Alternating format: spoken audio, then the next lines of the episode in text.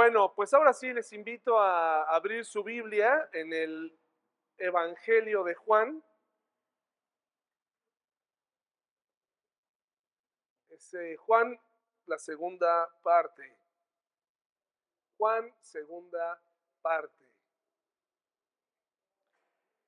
Este es un estudio muy básico, muy elemental, en el que nos va a ir ayudando a conocer un poco más de, del Salvador, un poco más de este libro que se le recomienda a los nuevos creyentes el, el poder leerlo porque presenta a Jesús como hombre y, y como Dios. Y este pensamiento que dejó eh, este famoso locutor cristiano en los Estados Unidos llamado Paul Harvey,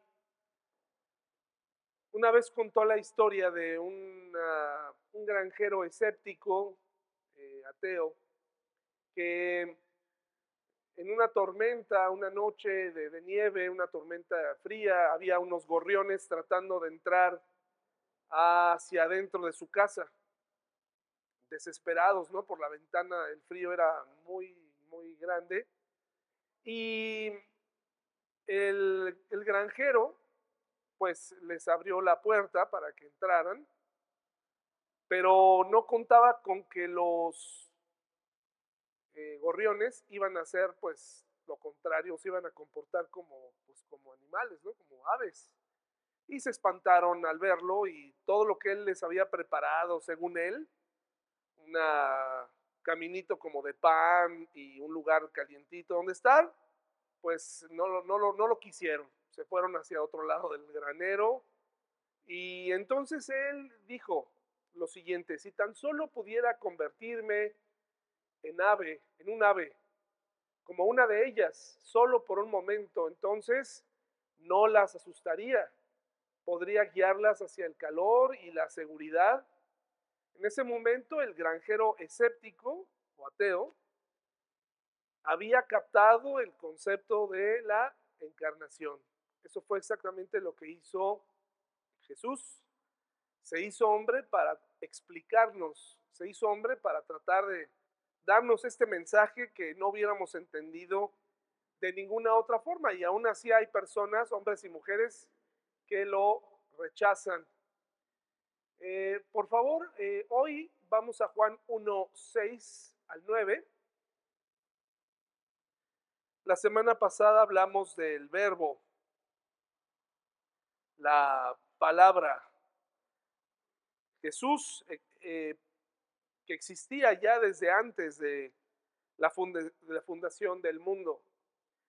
Y justo en el estudio en el que empezamos a hablar de esto y en donde Juan quiere eh, exponer la importancia de Jesús como hombre y como Dios y cómo su propio pueblo paradójicamente lo rechazó, de pronto, Juan, no por casualidad, guiado por Espíritu Santo, habla de un hombre en el versículo 6 del capítulo 1.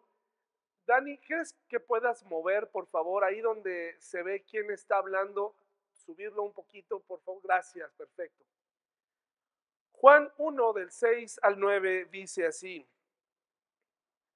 Dios envió a un hombre Ahora sí, este sí era un hombre. Está hablando de Jesús primero, del verbo, la palabra, el que está con Dios, el que vive con Dios, el que es Dios. Y de pronto dice, Dios envió a un hombre llamado Juan el Bautista.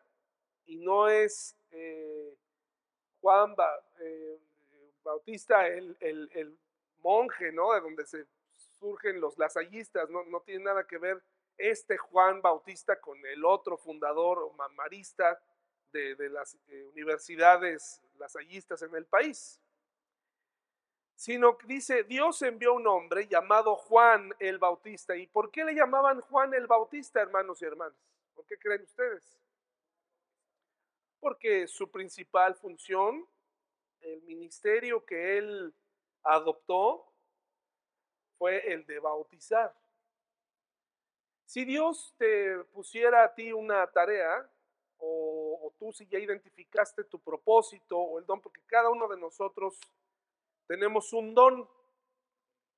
¿Tú ya sabes cuál es tu don? La Biblia habla de que por lo menos tenemos uno. Fuimos equipados con un don. Y ese don, pues, eh, de preferencia debería ser, pues lo deberías estar usando. Si eres bueno para cantar, pues canta. Si eres bueno para organizar, organiza. Si eres bueno para servir, y todos deberíamos servir, pero hay gente que en especial no tiene problema con esto, pues sirve. Si tienes eh, el don de la enseñanza, enseña. No te quedes ahí como, no, pues es que yo no, enseña, hombre o mujer, practica. Y si no conoces aún tu don, estoy seguro que tienes que y puedes descubrirlo. Pues Juan el Bautista estuvo eh, haciendo, cumpliendo con el propósito que Dios le dio, bautizar, pero no nada más como un hobby. Bautizar era muy importante en aquel entonces. Era una forma de identificar a las personas de los demás, del resto de los demás. Significaba, si le pueden pasar el micrófono, por favor, a,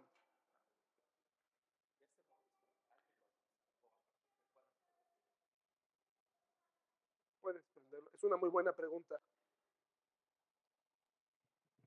Adelante. Una pregunta, hermano. Antes de Juan, ¿ya se bautizaba? ¿Alguien bautizaba o a partir de Juan empezó los bautizos? Es una muy buena pregunta porque sí, ¿cuándo empezó esto, no? Me parece que es con Juan el Bautista, por eso le llaman el Bautista. Em, y justamente Juan el Bautista tenía muy claro que él tenía que comenzar a practicar. No era una costumbre eh, exacta de los judíos. ¿Se acuerdan que solamente eh, eh, Eliseo mandó a bañarse al río Jordán cuando se llenó de lepra? Y lo dijo que se sumergiera, pero no, ese es un antecedente, digamos, pero no como tal. Juan el Bautista tenía esta práctica y tenía muy claro, el Espíritu Santo le enseñó le habló, le mostró que las personas tenían que pasar por este proceso de morir y de vivir para una revivir, no era este simbolismo de ser sumergido, renunciar a tu propia vida como en una tumba, ser enterrado y luego resucitar para una vida nueva.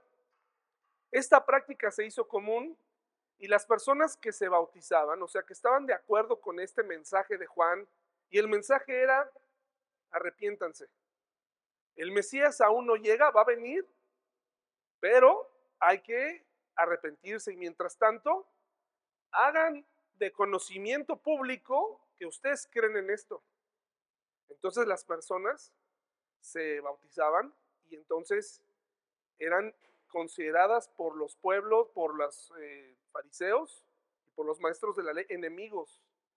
Tal manera que de ahí en adelante los que se bautizaban se identificaban con el movimiento primero de Juan y luego de Jesús. Y luego ya los apóstoles continuaron y esta ordenanza Jesucristo la establece. Ahora, ¿qué va a pasar, hermanos y hermanas, si tocamos de pasada? ¿Qué va a pasar si una persona no se bautiza? ¿Qué va a pasar si una persona no le da tiempo de bautizarse? Eh, solamente hay dos ordenanzas en la Biblia eh, dos mandatos que Jesús estableció. El primero de ellos es bautizarse una vez que aceptas a Cristo. Lo ideal es que una persona pueda ser bautizada.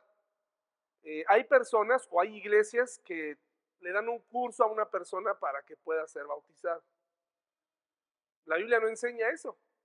Si la persona ha comprendido el mensaje, pudiera pasar a, a ser bautizada inmediatamente. Al contrario, eso es una señal de que se identifica con el mensaje. Pero hoy en día queremos hacerla del Espíritu Santo y asegurarnos que esa persona entendió para llevarla al agua y después no hay diferencia, ¿eh? Después esa persona se puede bautizar 20 veces y puede ser que nunca haya entendido. Y la segunda es la cena del Señor, que esperamos para los que vinieron aquí, están conectados, poderla tener el día domingo y están todos invitados a la mesa del Señor por igual. No es para que se asusten y no vengan, sino para que vengan, porque también en muchas iglesias la usan como un medio de, temor, ¿no? De cuidado, vive bien de aquí al domingo, porque si no caes muerto después de haberte tomado el jugo de uva, ¿no? Pero regresando a la pregunta, ¿qué va a pasar si una persona no se llega a bautizar? El deber ser es, acepto a Cristo y me bautizan. No como nos ha pasado, que luego tarda, tardamos, pero porque no teníamos, en fin. Ahora ahí hay agua y como dice este, eh, Felipe al, etíope, le dijo, pues, ¿qué, ¿qué impide? No, órale, aquí está, ya. ¿Crees en el Señor Jesucristo? Sí, ah, pero ¿crees lo que dice aquí? Órale.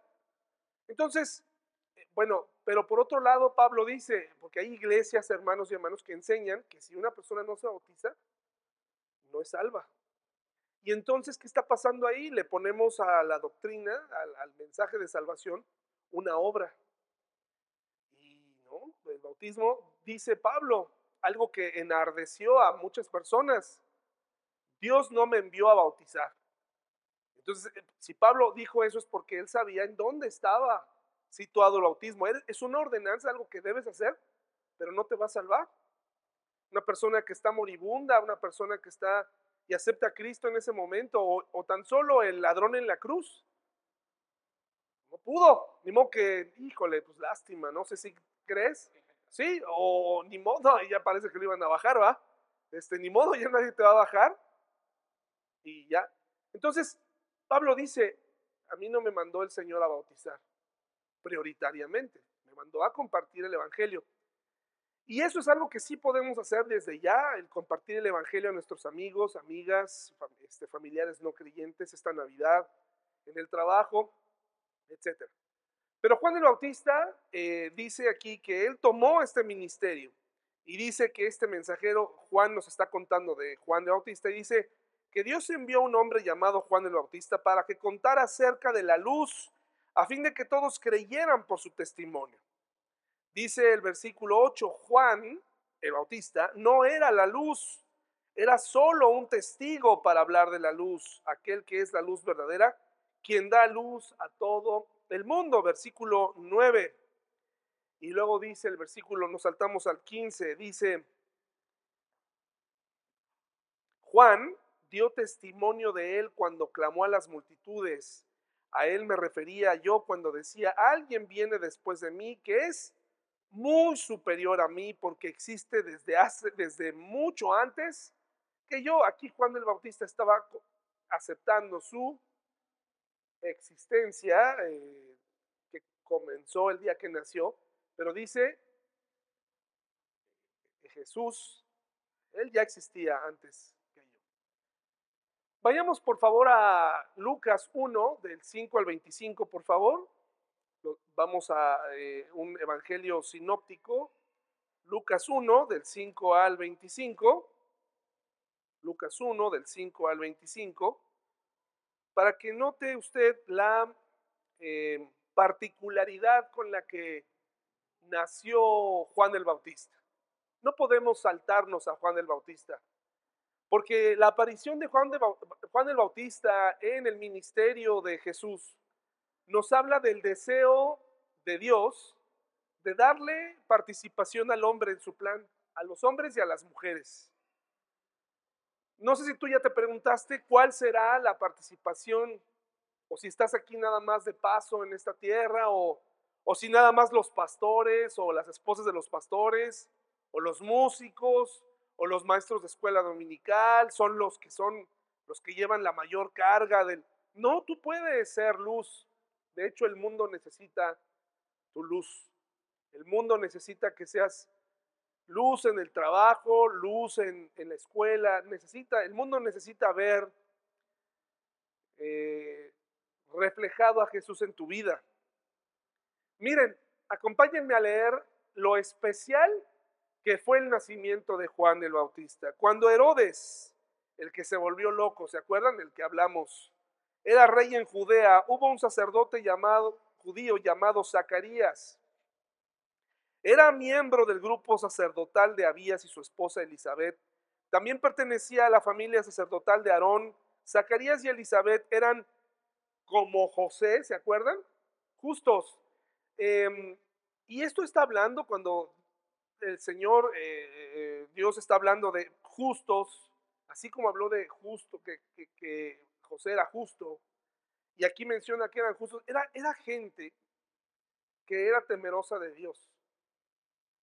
Y esto nos enseña que a la gente temerosa de Dios, a la gente que busca a Dios, a la gente que está interesada en, crecer, en, en, en, obedecer, le pasan este tipo de cosas. No es perfecta, pero estaba buscando a Dios. Entonces, no está hablando del tipo de justificación en, el que hablamos de que el Señor nos hace parecer justos aun siendo pecadores. Aquí está hablando de una característica del carácter. Una persona justa, una persona que busca a Dios, se va a encontrar con este tipo de historias. Dice, eran justos a los ojos de Dios y cuidadosos de obedecer, ¿qué cosa hermanos? Pero no dice que los obedecían todos, pero dice que eran cuidadosos.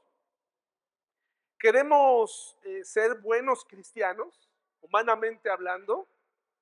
Bueno, pues podemos empezar siendo cuidadosos de los mandatos. A ver, eh, lo que estoy a punto de hacer, lo que estoy a punto de decidir, qué parte de los mandamientos está infringiendo, esta decisión que voy a tomar. Ser cuidadosos. Dice que eran cuidadosos de obedecer los mandamientos y las ordenanzas del Señor. Versículo 7, pero estas personas justas, no todo era perfecto en su vida. Dice que no tenían hijos porque Elizabeth no podía quedar embarazada y los dos eran ya muy ancianos. Esta historia se repite a través de la Biblia muchas veces. Elizabeth ya se había descartado. ¿Se acuerdan de lo que dijimos el, sábado, el domingo? Dijimos que cada mujer judía casada era una ilusión convertirse en la mamá del Mesías. Y Elizabeth, ya aparte, el tiempo se le había ido, ya eran ancianos, no tenía ella ya eh, muy viva esta ilusión. Pero eso es lo que dicen los médicos, la edad, el mundo. Pero Dios tiene otros planes. Y Dios usó a Elizabeth.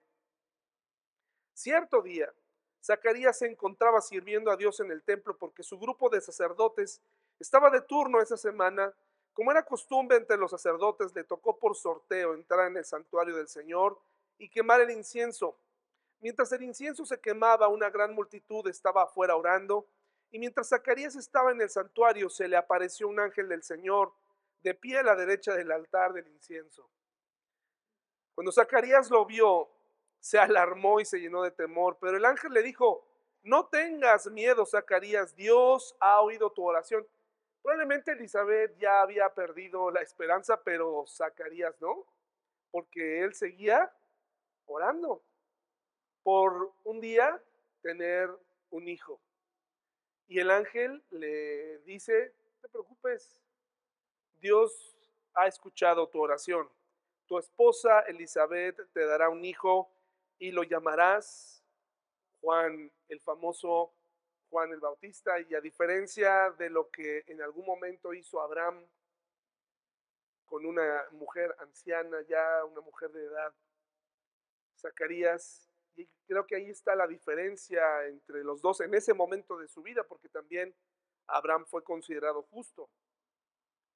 Pero la diferencia está en que uno estaba poniendo mucho cuidado en obedecer los mandatos de Dios. ¿Por qué? Porque si no hubiera hecho lo que Abraham, y es que Abraham era idolatrado, hermanos, por, por los judíos.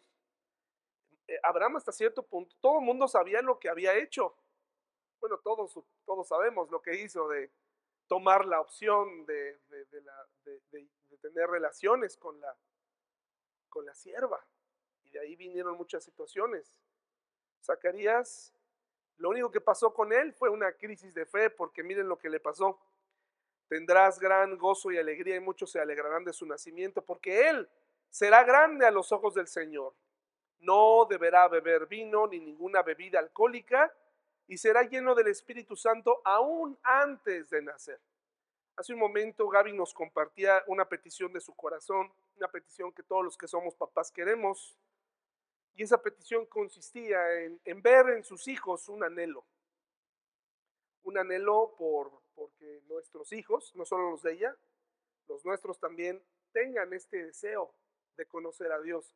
¿Por qué? Porque hoy con el tiempo y en ciertas edades, no solamente los hijos de Gaby, porque son buenos chicos, sino nosotros también vemos que afuera el Dios no está de moda. Dios no está de moda, Dios no, no es algo atractivo. Venir a la iglesia, orar, decirle a otra persona, ah, yo hablo con Dios antes de dormir, ¿no? ¿esto qué? Más bien deberías estar viendo TikToks o, este, o qué, a qué, bajo qué influencer te encomiendas, ¿no? En realidad, hablar de Dios es algo que se está extinguiendo. Pero aquí nos da un tip la palabra de Dios muy actual. Y eso es empezar a consagrar a nuestros hijos. Obviamente cuando tienen cierta edad, pues no los vamos a encerrar en, su, en la casa, ¿verdad? Y no van a poder salir. Pero me parece que aquí nos está dando un tip muy importante sobre la educación de nuestros hijos. Sabía que Juan iba a vivir en un mundo hostil, lleno de tentaciones, lleno, y que era muy importante empezar a formar a Juan desde pequeño en algo que es lo que está faltando hoy, es el carácter. Necesitamos empezar a ayudar a nuestros hijos a que formen su carácter para tomar decisiones. Un carácter que pueda hacer frente y que pueda levantar la mano para decir, mis convicciones son estas. No solamente en público, sino también en privado, con una persona que le invite a hacer ciertas cosas. El trabajo que tenía que hacer Juan el Bautista era tan importante que, que solamente algunos eran llamados a tomar este voto, el voto nazareo, no nazareno, Nazareo. ¿Se acuerdan alguno de ustedes de algún otro personaje, algún otro personaje en la Biblia que haya, haya tomado el voto nazareo? Sansón. Y ese voto nazareo está descrito en número 6 del 1 al 8. Ahora, ahí dice específicamente que ese pequeño desde niño iba, y fíjense, no deberá beber vino, o sea, lo iban a consagrar a tomar agua y no porque el vino fuera necesariamente malo. Era más común tomar vino que agua en esa época por la suciedad del agua. Destilar el agua era incluso más complicado que el propio vino. Pero fijarte en lo que comen tus hijos era una labor que sin duda unos padres como Zacarías y Elizabeth podían hacer. Y el reto para nosotros es fíjate qué consumen tus hijos. Y no me estoy refiriendo solamente lo eh, físico, sino lo espiritual. ¿Qué están consumiendo tus hijos? Y si ya son mayores, ¿qué productos les das tú a ellos? ¿Qué reciben de ti? ¿Qué escuchan? A veces cometemos el error nosotros los papás de querer identificarnos con ellos mediante las cosas que a ellos les gustan o con los jóvenes, cuando yo trabajaba con adolescentes, con tal de ganármelos, de pronto me encontraba hablando con ellos de ciertos temas, tratando de ponerme a su nivel, pero no de forma inteligente, sino al grado en el que yo mismo quemaba mi propia edad porque me daba cuenta que no sabía ni siquiera de lo que estaba hablando. Cuidar que Juan el Bautista creciera sin vino alrededor para que cuando fuera grande no lo deseara, que fuera lleno del Espíritu Santo y además había otro tipo de cosas como no tocar cadáveres, dejarse crecer el cabello. Era para que la gente supiera, él fue consagrado desde pequeño. El cuidado del cabello era tan importante, porque no era necesariamente, no se imagine un hombre todo cochino ahí con el cabello largo, sino realmente era un cabello arreglado, que denotaba a alguien consagrado y decían, él es nazareo, con él no se juega, o sea, ese hombre es de convicciones. Sus padres lo educaron desde pequeño a vivir de cierta manera. En el caso de Sansón, él llegó a creer que la fuerza de su, de su, de, su, de su, poder estaba en su cabello. Él genuinamente llegó a creer que si se le cortaban el cabello iba a perder su fuerza. Y, así fue, pero más bien fue el Espíritu Santo el que se retiró de él. No podían hacer otras ciertas cosas. Dice el versículo 17, él, perdón, el 16, y hará que muchos israelitas vuelvan al Señor su Dios. Será un hombre con el espíritu y el poder de Elías, que era un profeta bien valiente. Preparará a la gente para la venida del Señor. Inclinará el corazón de los padres hacia los hijos. Fíjense qué propósito tan importante tenemos hoy aquí, los que estamos aquí. Si tú dices, bueno, es que yo no, no sé exactamente qué propósito Dios tiene en la vida, aquí hay uno muy importante. Seas papá o no, inclina a la juventud a obedecer a sus papás. Inclínalos a eso, obedece a tus papás, respeta a tus papás. Qué interesante mandamiento. Dice aquí, inclinará el corazón de los padres hacia los hijos y hará que los rebeldes acepten la sabiduría de los justos. O sea, está no solamente ayudando a esto, sino que el corazón de los padres hacia los hijos, ¿no? O sea, acérquense, los, una, una comunicación entre padres e hijos, una, una, una predicación tan importante que iba a unir a las familias, a tomar convicciones, aun cuando socialmente fueran a tener problemas, porque pues no era bien visto el, el ministerio de Juan el Bautista para muchos.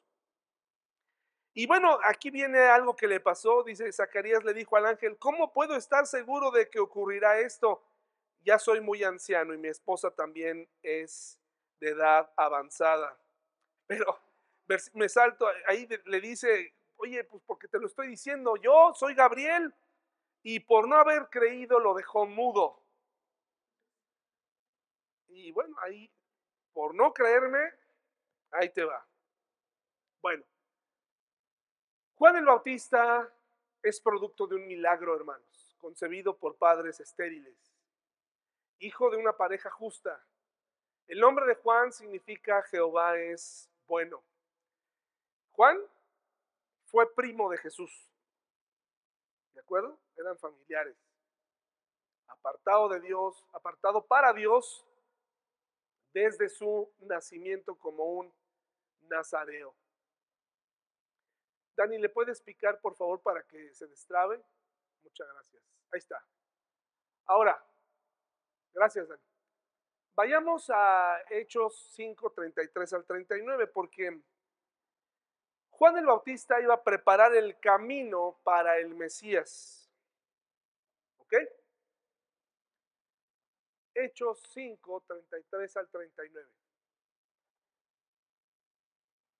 Una de las cosas que podemos ir haciendo con nuestros hijos, cuando notamos en general que hay cierta apatía, porque es normal, es que ellos puedan ver nuestra propia necesidad de Dios, que, ellos puedan saber que nosotros dependemos de Dios y que cada cosa que ocurre es gracias a Dios. Y eso va a ayudar bastante. Me doy cuenta que muchos hijos no comprenden ciertas cosas hasta que ellos son papás. Hasta que ellos son papás, se dan cuenta, híjole, ¿cómo no me acerqué a Dios a tiempo? De veras, es increíble. Hasta que están en una situación así, eh, se dan cuenta. Quiero decirles que esto de los Mesías no era algo que, empezó con Jesús. Hubo muchos oportunistas y personas eh, impostoras o gente que creía, que se creían eh, que podían liberar a su pueblo. Por ejemplo, hermanos, tenemos en Hechos 5, 33 al 39, en el libro que narra la historia de la iglesia primitiva, el nombre de uno. Hechos 5, 33 al 39. Dice, al oír esto el concilio supremo se enfureció y decidió matarlos a dos discípulos pero uno de los miembros, un fariseo llamado Gamaliel, experto en la ley religiosa y respetado por toda la gente, se puso de pie y ordenó que sacaran de la sala del concilio a los apóstoles por un momento. Entonces les dijo a sus colegas, hombres de Israel, tengan cuidado con lo que piensan hacerles a estos hombres.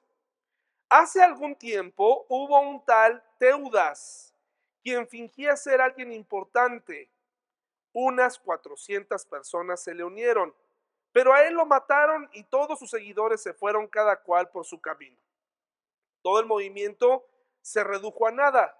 Después de él, en el tiempo en el que se llevó a cabo el censo, apareció un tal que Judas, el, el Judas de Galilea, logró que gente lo siguiera, pero a él también lo mataron y todos sus seguidores se dispersaron. Estos son Mesías que habían aparecido. Así que mi consejo es que dejen a estos hombres en paz. Pónganlos en libertad si ellos están planeando y actuando por sí solos, como había sido Teudas y Judas el Galileo, pronto su movimiento caerá. Pero ¿cuál es la clave para saber si un movimiento es de Dios, hermanos? Si es de Dios, ustedes no podrán detenerlos. Tal vez hasta se encuentren peleando contra Dios. Entonces Judas el Galileo fue uno de esos mesías falsos que en cuanto lo mataron se extinguió el movimiento. Tenemos a el egipcio que está en Hechos 21, más adelante por favor, este es otro mesías. Hechos 21, 37 al 39. Hechos 21, 37 al 39.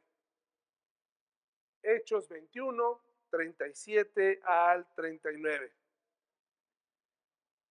Esto, incluso hoy en día tenemos Mesías o gente que dice que ya que es el Mesías.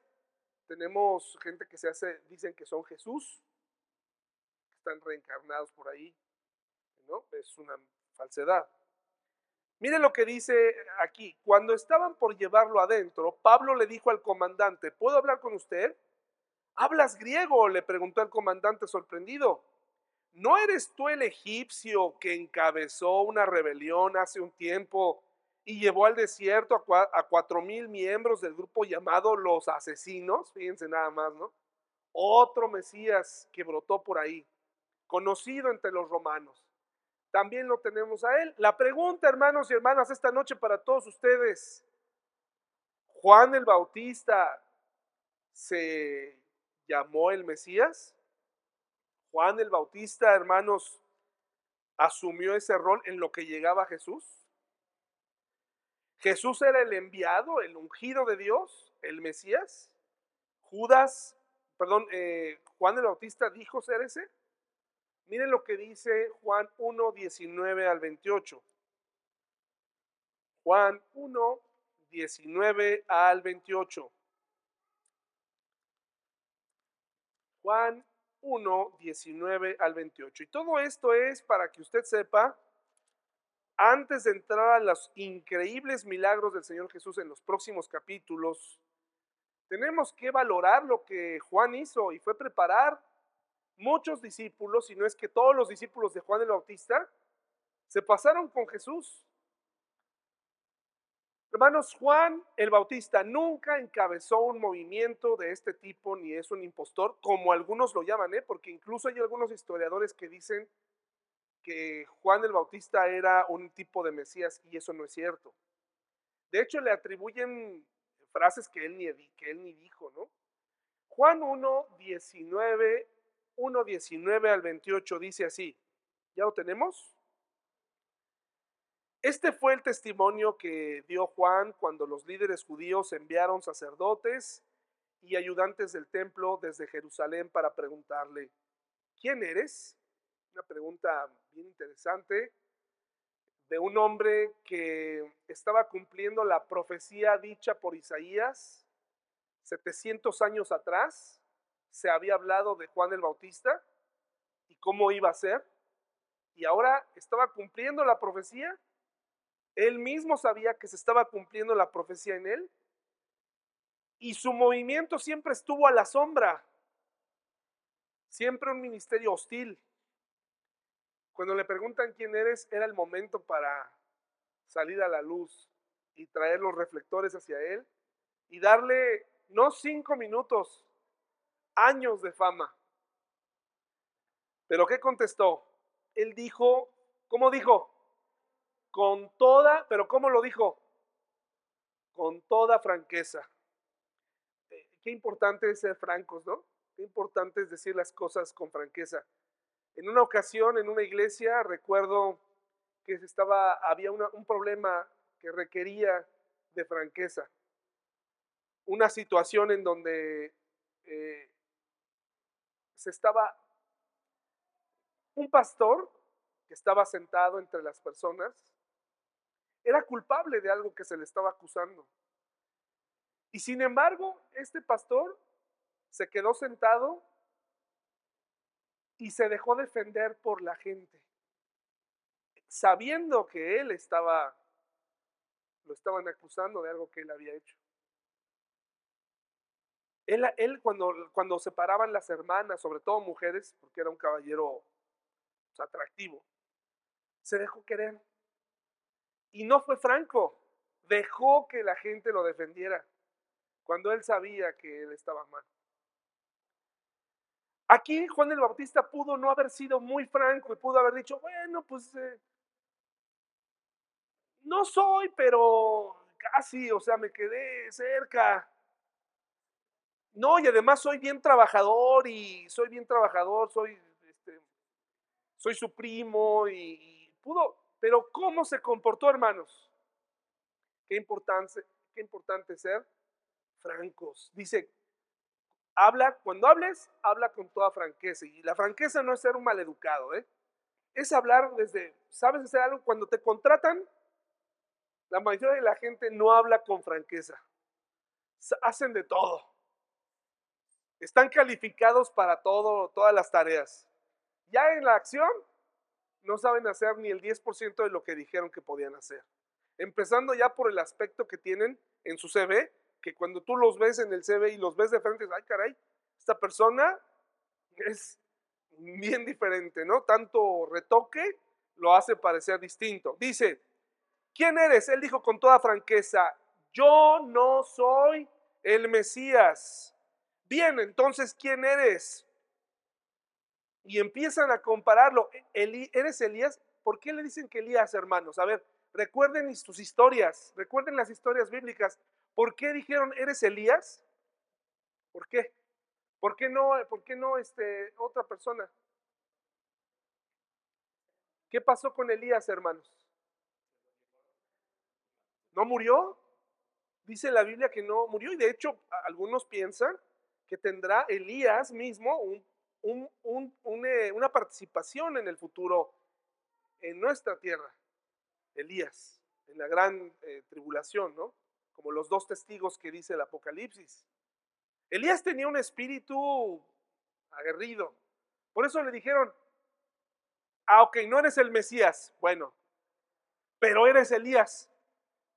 Y él dijo, bueno, pues eh, fíjate que me gusta, sí soy. ¿Así dijo? No, no contestó, ¿Eres el profeta que estamos esperando? Ajá, ahí pudo haber, se pudo haber clavado. Observe lo que, a lo que está renunciando por una causa superior. Entonces, ¿quién eres? Necesitamos alguna respuesta para, que los, para, para los que nos enviaron. ¿Qué puedes decirnos de ti mismo?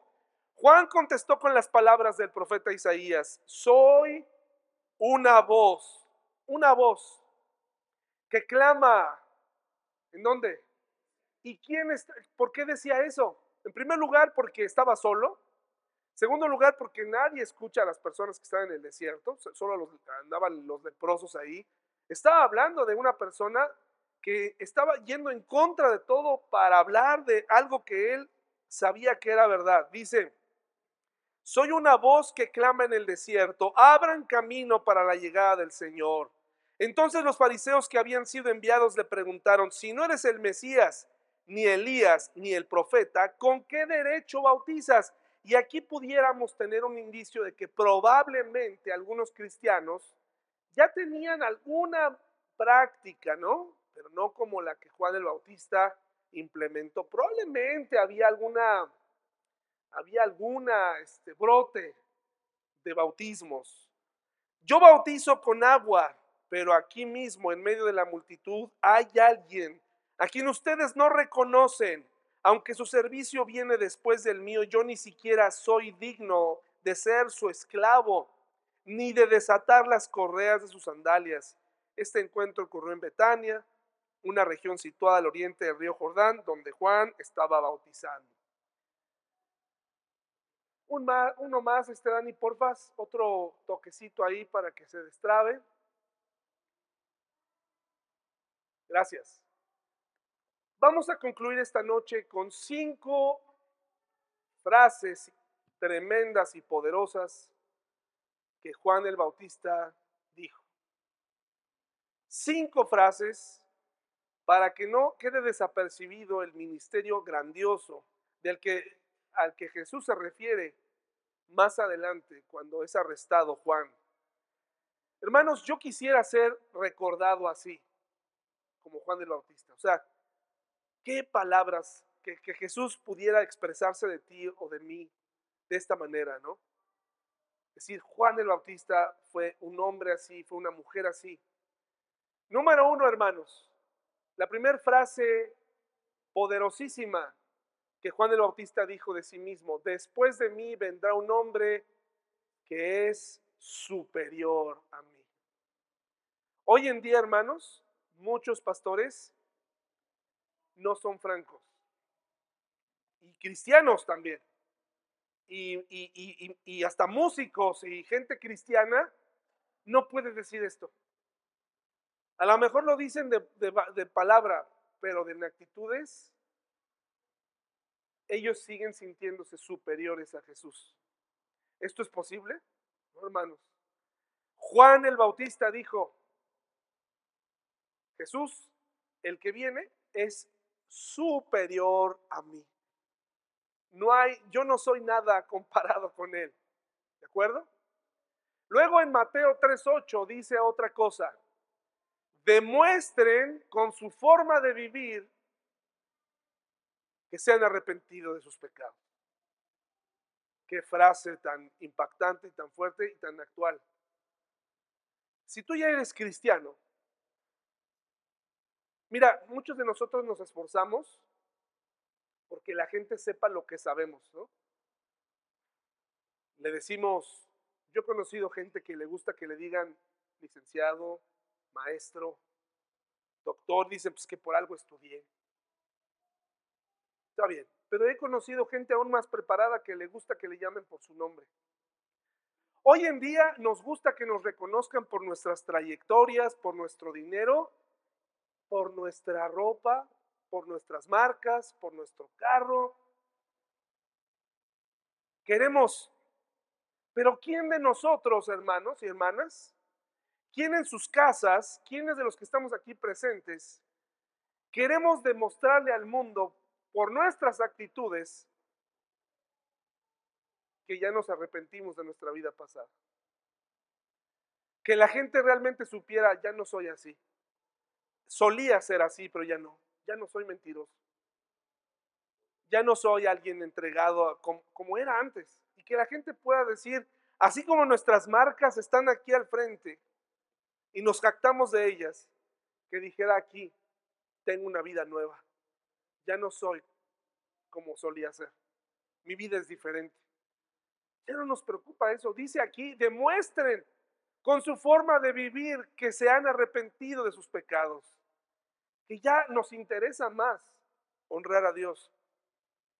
Cuando tenemos hijos más grandes que conocen nuestro pasado, que vivieron con nosotros, es fácil pensar que ya no tenemos mucho que enseñarles porque pues a lo mejor ya fallamos en algo y ellos nos lo echan en cara. Ah, pero si tú eras. Ah, ah hermanos, hay un tip muy importante. Demuéstrale, sí fui, Sí lo hice. Mi matrimonio falló. Sí, una, dos veces, lo que tú quieras. Pero ya no. Hoy quiero demostrarte que me arrepiento de esa manera de vivir. Y contra eso no hay mejor ejemplo. Es una forma de despertar en nuestros hijos el anhelo. Reconocer, sí fui, sí, claro que fui. Hice esto, pero ya no. Me arrepiento. Y ahora quiero pasar el resto de mi vida tratando de decirte, que si pudiera cambiaría mi pasado, pero como no lo puedo cambiar, Jesús, mi Salvador, ya lo dejó atrás. Y tengo una vida nueva. Tal vez delante de tus ojos no tengo la calidad moral para hablarte de ciertas cosas, pero en Cristo soy una nueva persona que te puede decir por qué necesitas un Salvador. Es, es, impactante lo que ahora tenemos en Cristo, una nueva oportunidad. Nadie te puede quitar esto. Por eso dice, demuestren con su forma de vivir que se han arrepentido de sus pecados. Asegúrate que en tu vida no haya cabos sueltos. Asegúrate que, que la gente sepa que te has arrepentido. Número tres, fíjate lo que dice Juan el Bautista, el que perfeccionó el bautismo, el que daba sermones hasta las propias autoridades y eso le costó la vida. Cuando tuvo su momento, hermanos, de gloria humana, Jesucristo le da su lugar y le dice, bautízame. Ah, pero no pasó, ese, ese día no fue un día normal. Ese día en su bautismo, el bautismo de Jesús, estuvo la Trinidad presente. El Espíritu Santo como una paloma y una voz del cielo. Fue el bautismo más increíble que jamás Juan el Bautista pudo efectuar. Pero antes de hacerlo, hermanos, dijo esto, yo soy el que necesita que tú me bautices. Pero si por eso era conocido y sus discípulos estaban ahí para que lo bautizara, y ahora él renuncia a eso y dice, no, no, no, yo necesito que tú me bautices a mí. Pero Jesús le dice, no, así no será. Tú me vas a bautizar. Imagínatela, eso fue tremendo, le dio su lugar a Juan el Bautista. Y de pronto cambia el significado totalmente, ¿no? Y, y lo bautiza y de ahí en adelante, o sea, Jesús mediante lo que hace. ¿Se acuerdan que el significado es morir, y luego ser enterrado y resucitado para una... ¿Jesús necesitaba eso? No. Se estaba identificando con nosotros. Estaba hablando de que en Él ahora su vida y su muerte y su resurrección eran, cobraban un significado diferente. Y las últimas dos, dice Marcos 1.8, yo los bautizo con agua. es agua y seguramente la tomaba de ahí. Pero él los bautizará con el Espíritu Santo. Y ya hablaremos en enero acerca del Espíritu Santo, porque en las iglesias el Espíritu Santo es algo que a veces, incluso nosotros, incluso yo mismo, francamente, me hace falta mucho aprender. El compañero, el consolador, el que está con nosotros permanentemente, no lo conocemos, lo, lo malinterpretamos y a veces hasta lo apagamos o lo guardamos ahí. Pero Hemos visto cómo las mujeres se nos han adelantado en el estudio acerca del Espíritu Santo y ha sido una experiencia tremenda estudiar acerca de él. Por eso dice, yo lo bautizo con agua. En otras palabras, mi bautismo es insignificante. Él les va a dar el Espíritu Santo y con él el sello por siempre. Número 5, el último, que es la frase con la que quiero terminar el día de hoy, esta noche. Juan el Bautista tenía en su mente esto. Desde el inicio de su ministerio, él, o sea, el Mesías, debe tener cada vez más importancia y yo menos. ¿Quieres tener una vida eh, exitosa espiritualmente hablando? ¿Quieres tener relaciones más saludables, buenas. Creo que todos tenemos que voltear a ver esta frase. Si Jesús vive y brilla más en ti, en vez de que tú brilles, todo es mejor. Es necesario que Él sea más importante y que nosotros vayamos desapareciendo. Que cada vez la gente diga, oye, es que tú cambiaste mucho, eres tan diferente es que Jesús vive en mí. Su Espíritu Santo me, transformó. Eh, tenemos que llegar allá, hermanos y hermanas. Esa es la meta. Hoy hemos hablado de Juan el Bautista, su ministerio. La siguiente semana hablaremos un poco de los primeros discípulos y los llamados. Antes de entrar al primer milagro de Jesús, que es convertir el agua en vino en las bodas de Cana. Acompáñenme con una oración, hermanos y hermanas, por favor. Vamos a terminar esta noche. Podemos detener la grabación, Dani, por favor. Señor, muchas gracias porque tú enviaste a Juan el Bautista a preparar el camino y, y un hombre como él